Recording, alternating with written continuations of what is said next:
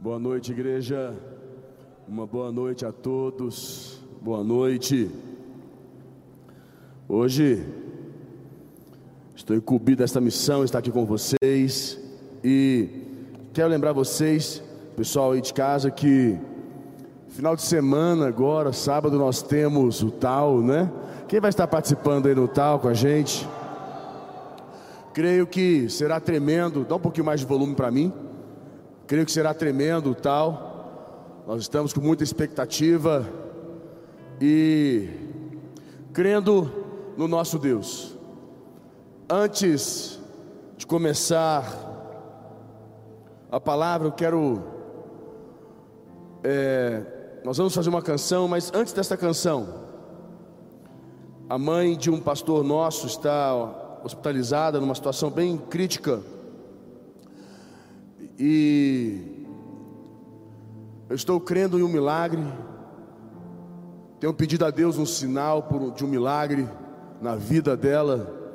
Eu quero, com a igreja, poder orar pela vida dela, Dona Nice, mãe do pastor Lucas Ponte. Eu queria, você que está conosco, você pudesse levantar a tua mão direita, levante a tua mão direita. Toda igreja, pastores, levante a tua mão direita. Pai, nós, como igreja do Senhor Jesus,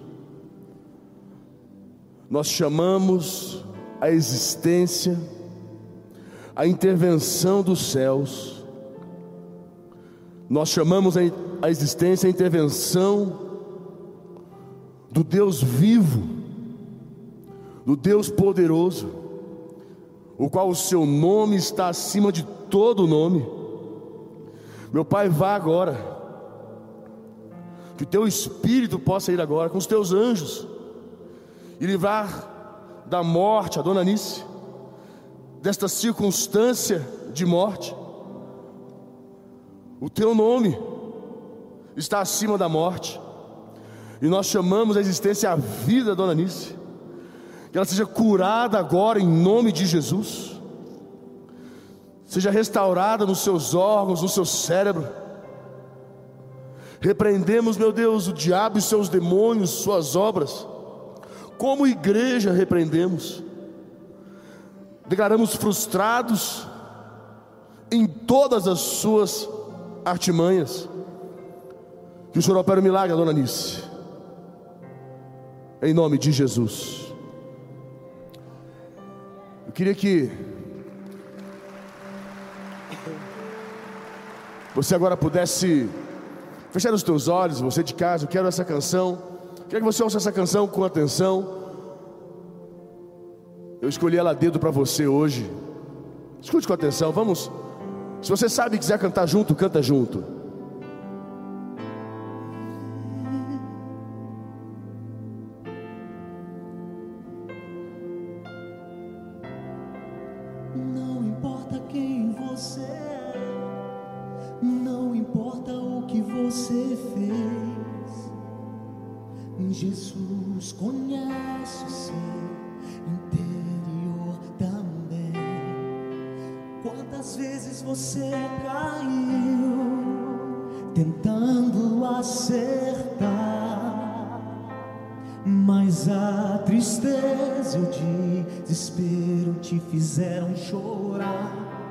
Não importa pra onde você foi, se na escuridão da noite ele apaga o teu passado e não desiste de você.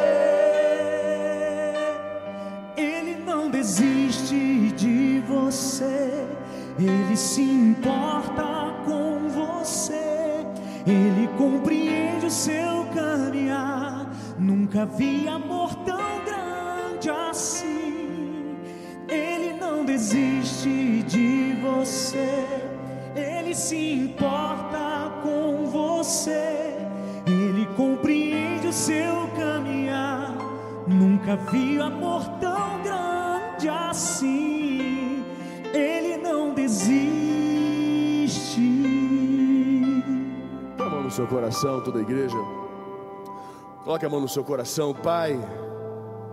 O Senhor não desiste de nós.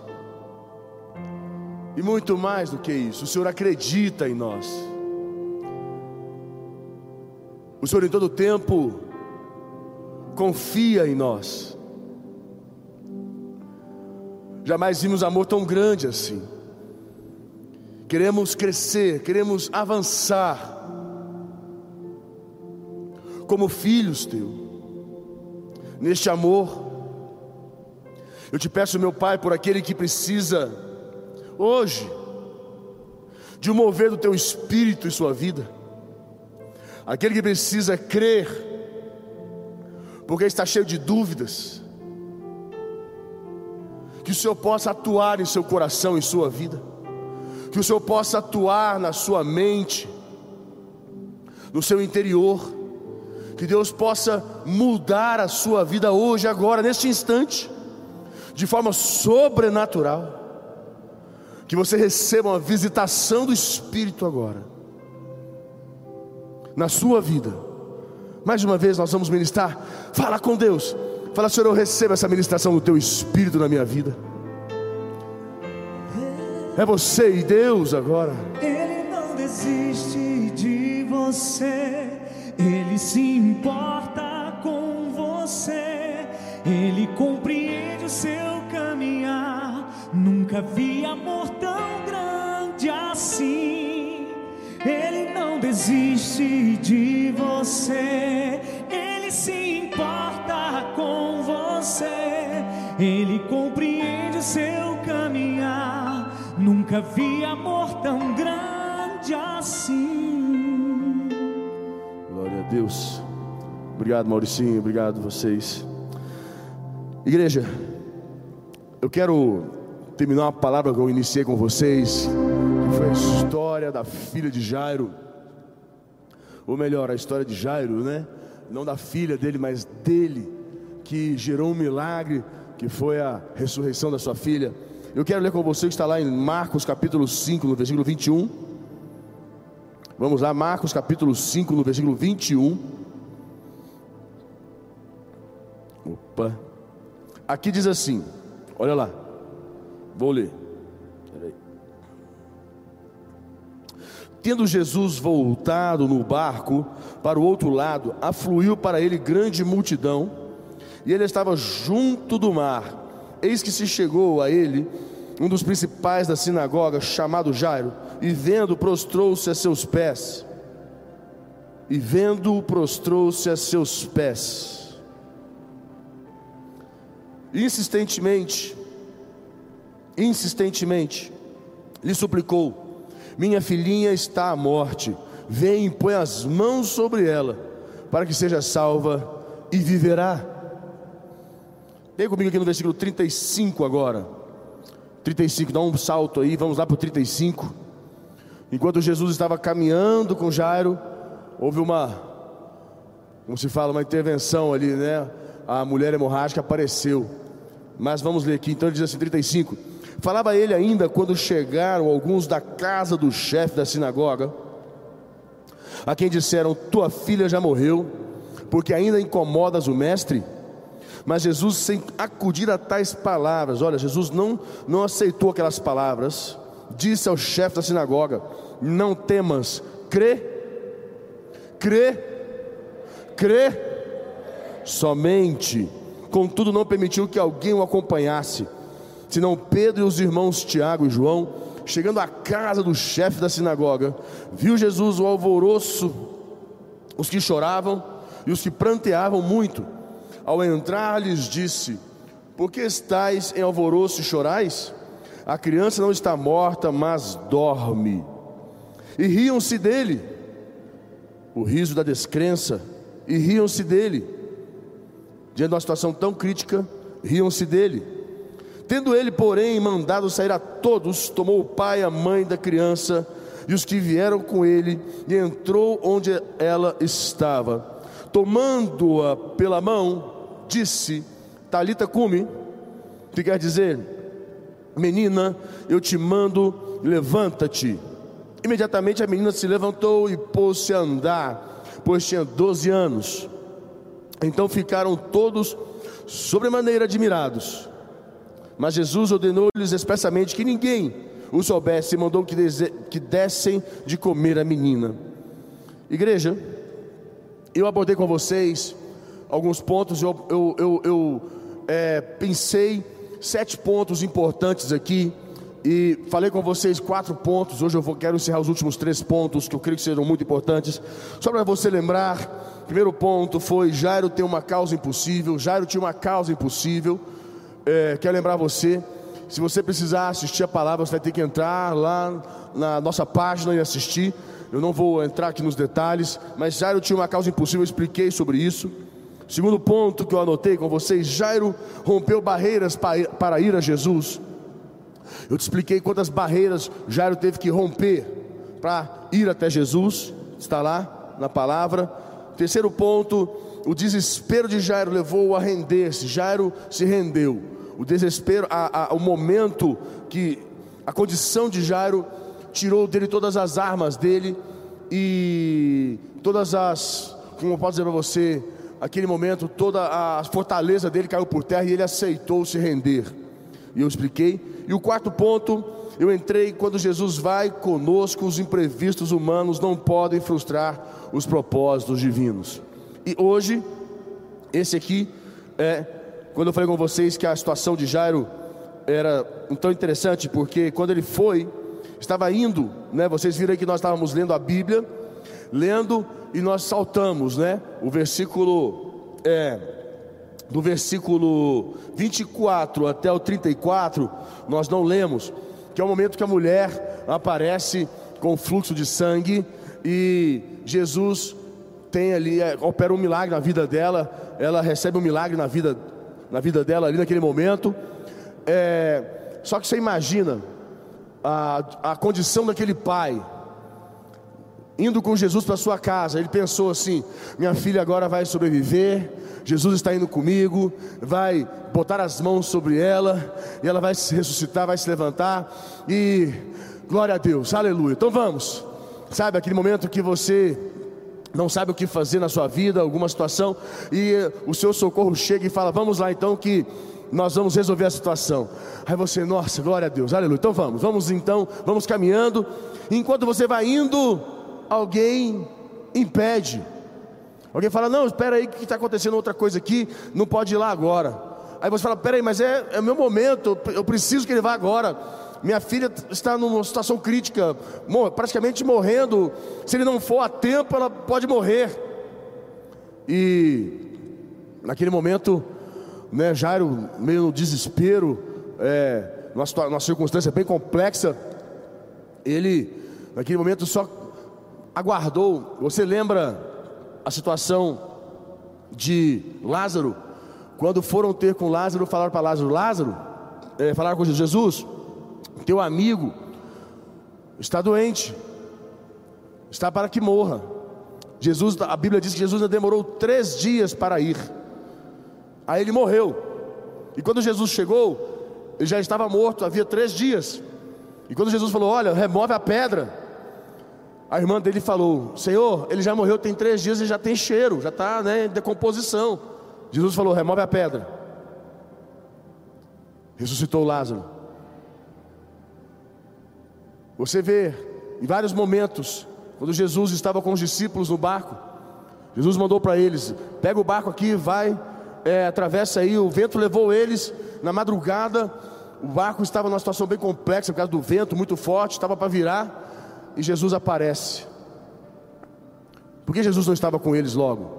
São momentos que nós temos que entender nas nossas vidas, como este aqui.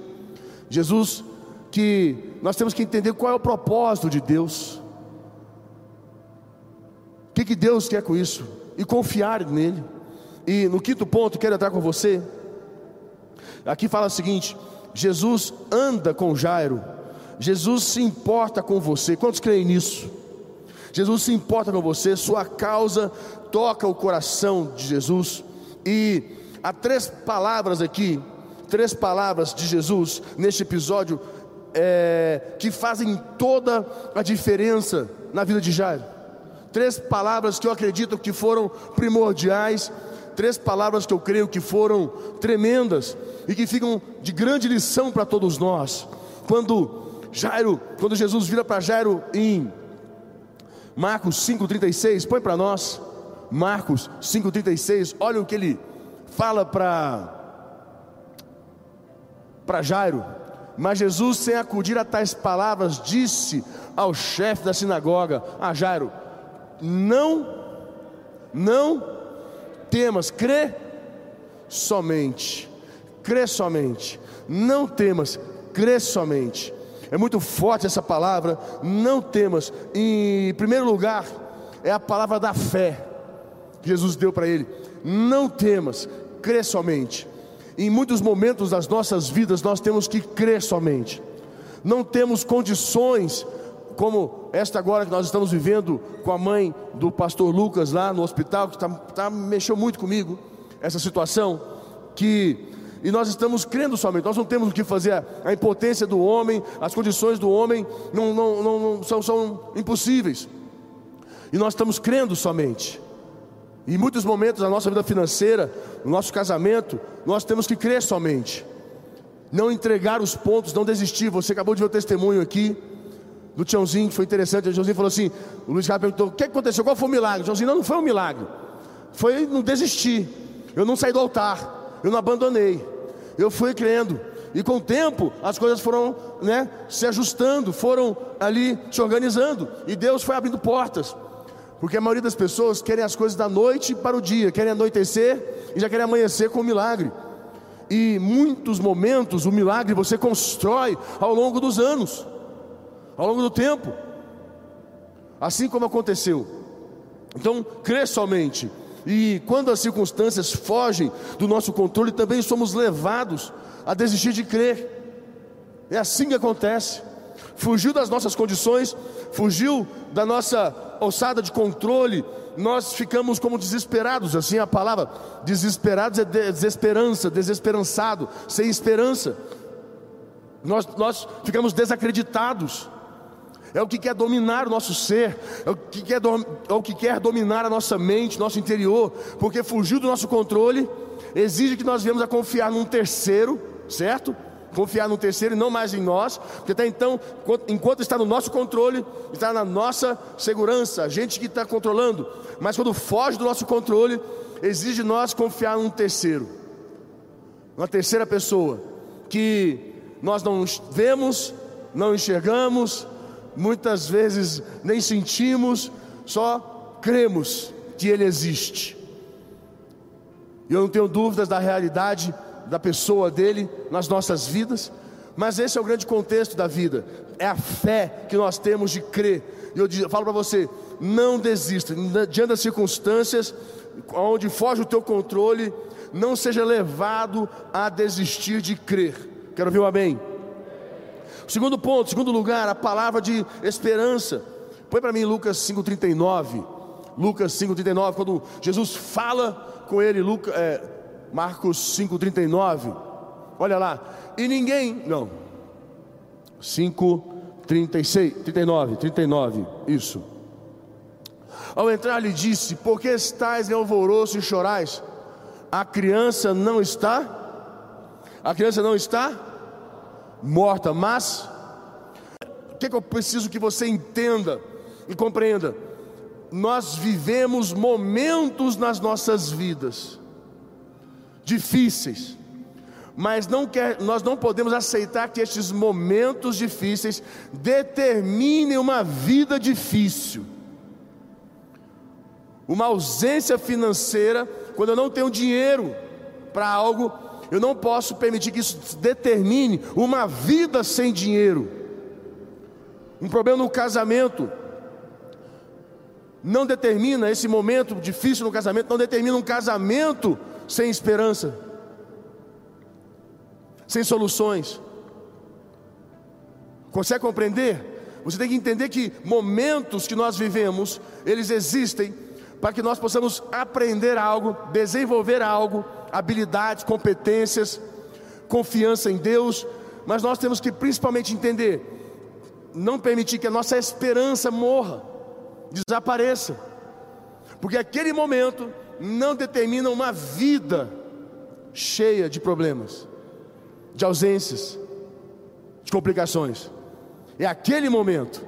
Você pode estar hoje sem dinheiro, hoje sem a palavra de sabedoria para sua casa, hoje sem a condição que você existe hoje, mas amanhã o Senhor vai mover as águas na sua vida, em nome de Jesus.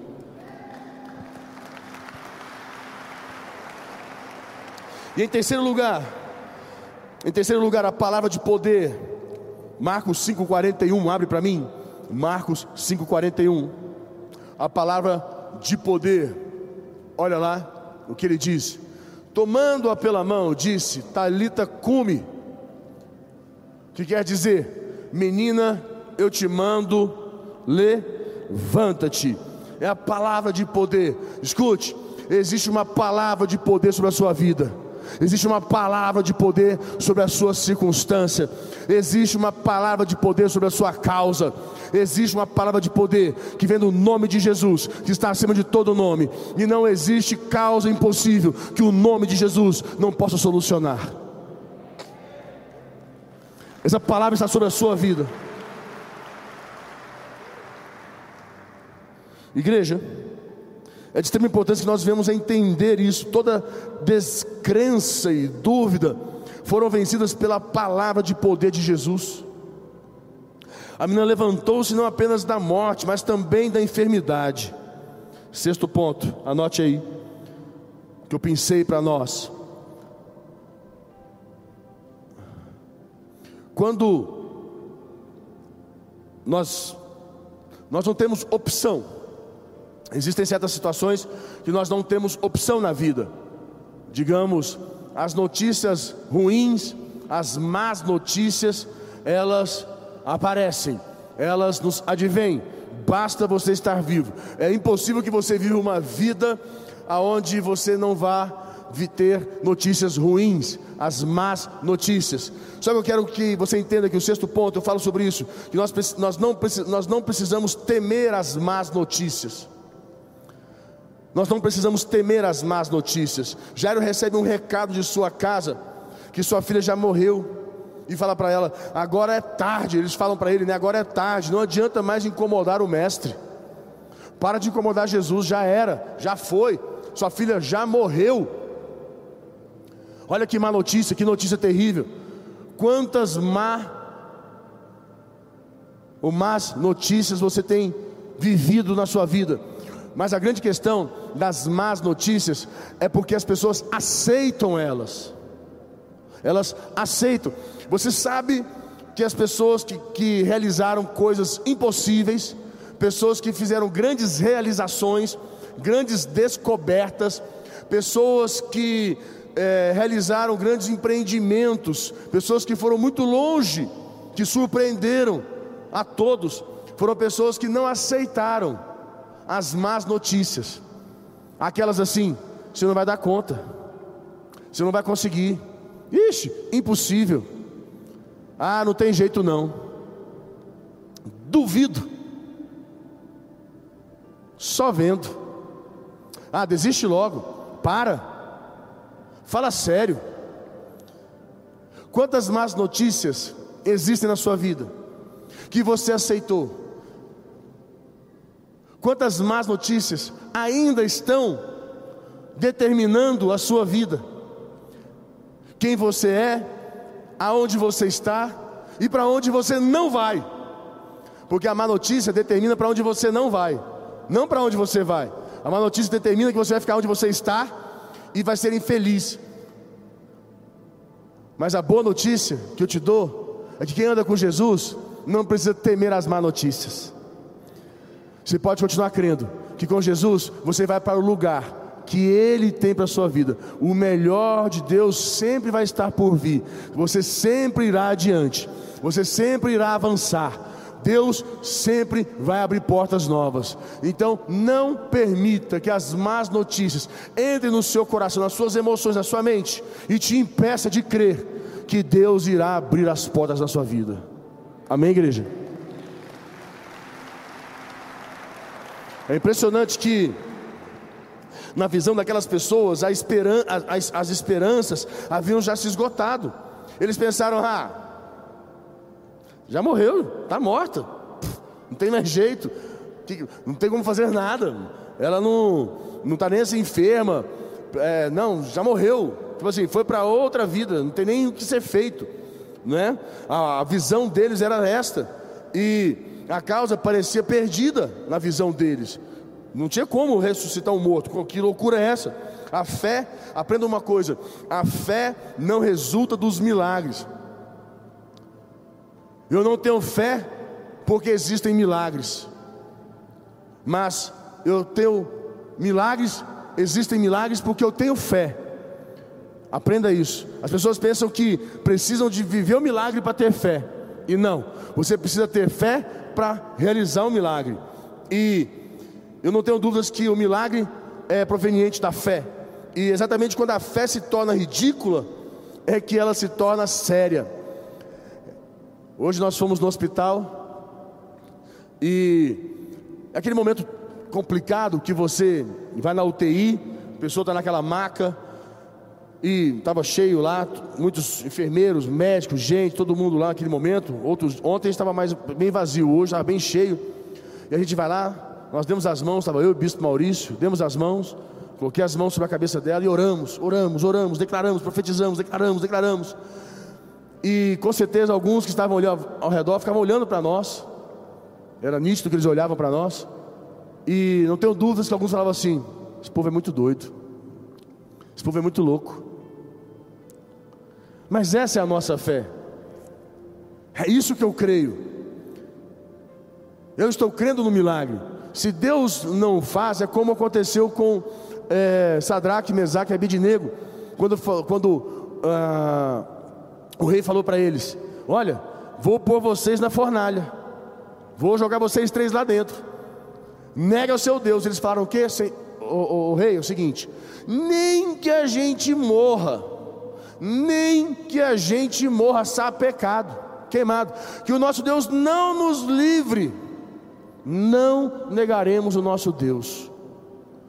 Não é porque às vezes eu não vejo um milagre na minha vida que eu vou deixar de crer em Deus ou de continuar orando, crendo nos milagres de Deus.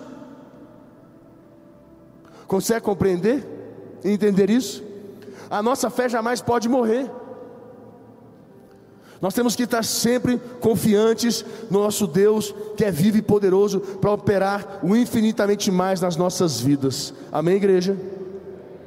Então aprenda uma coisa: na hora que nossos recursos acabam, é a hora que Jesus nos, nos encoraja a crer somente. Jesus disse para Marta, né? Quando a Marta falou: Senhor, meu irmão já morreu tem três dias. Se a gente tirar a pedra, está com cheiro, tá, né? Tá fedendo, já tá, está em decomposição. Marta, Jesus falou: Se creres, verás a glória de Deus. Eu digo para você: se tu creres, você verá a glória de Deus. Quantos querem ver a glória de Deus na sua vida? Aprenda uma coisa muito séria. No meio, no meio da crise, a fé tem que sobrepor as emoções. O grande inimigo da fé não é a razão, mas as nossas emoções. Sétimo ponto e último. Quando Jesus está conosco, a última palavra é dele. Quando você anda com Jesus, a última palavra é dele. Os que estavam na casa riram de Jesus. Você viu isso? Os que estavam na casa riram de Jesus. Nada sabiam do Deus vivo. Riram. É o riso da descrença. É aquele riso da descrença, assim, ó. fala sério. Você está louco? Ah, tá dormindo? Já morreu? Ah, você está maluco? O que, que você fumou? O que, que você comeu? Está doido? Essa é a questão. Quem anda na terra vai viver as coisas da terra. Quem anda no céu vai viver as coisas do céu. E nós vamos desfrutar das coisas no céu, aqui na terra. Amém, igreja? Aí ele fala assim: ele fala aqui. O que eu acho interessante é que Jesus repreende eles e põe todo mundo para fora. Você viu isso? Jesus guarda o ambiente, ele protege o ambiente, ele põe todo mundo para fora. Sai daqui todo mundo. Sai daqui, botou para fora. Ele repreendeu aquela condição de descrença. Ele não permitiu que aquilo estivesse no ambiente onde ele precisaria de fé. Jesus, por fim, intervém. Fala comigo, Jesus intervém. Fala comigo, Jesus intervém. Diga mais forte, Jesus intervém. Diga mais forte, Jesus intervém. Diga mais forte, Jesus intervém.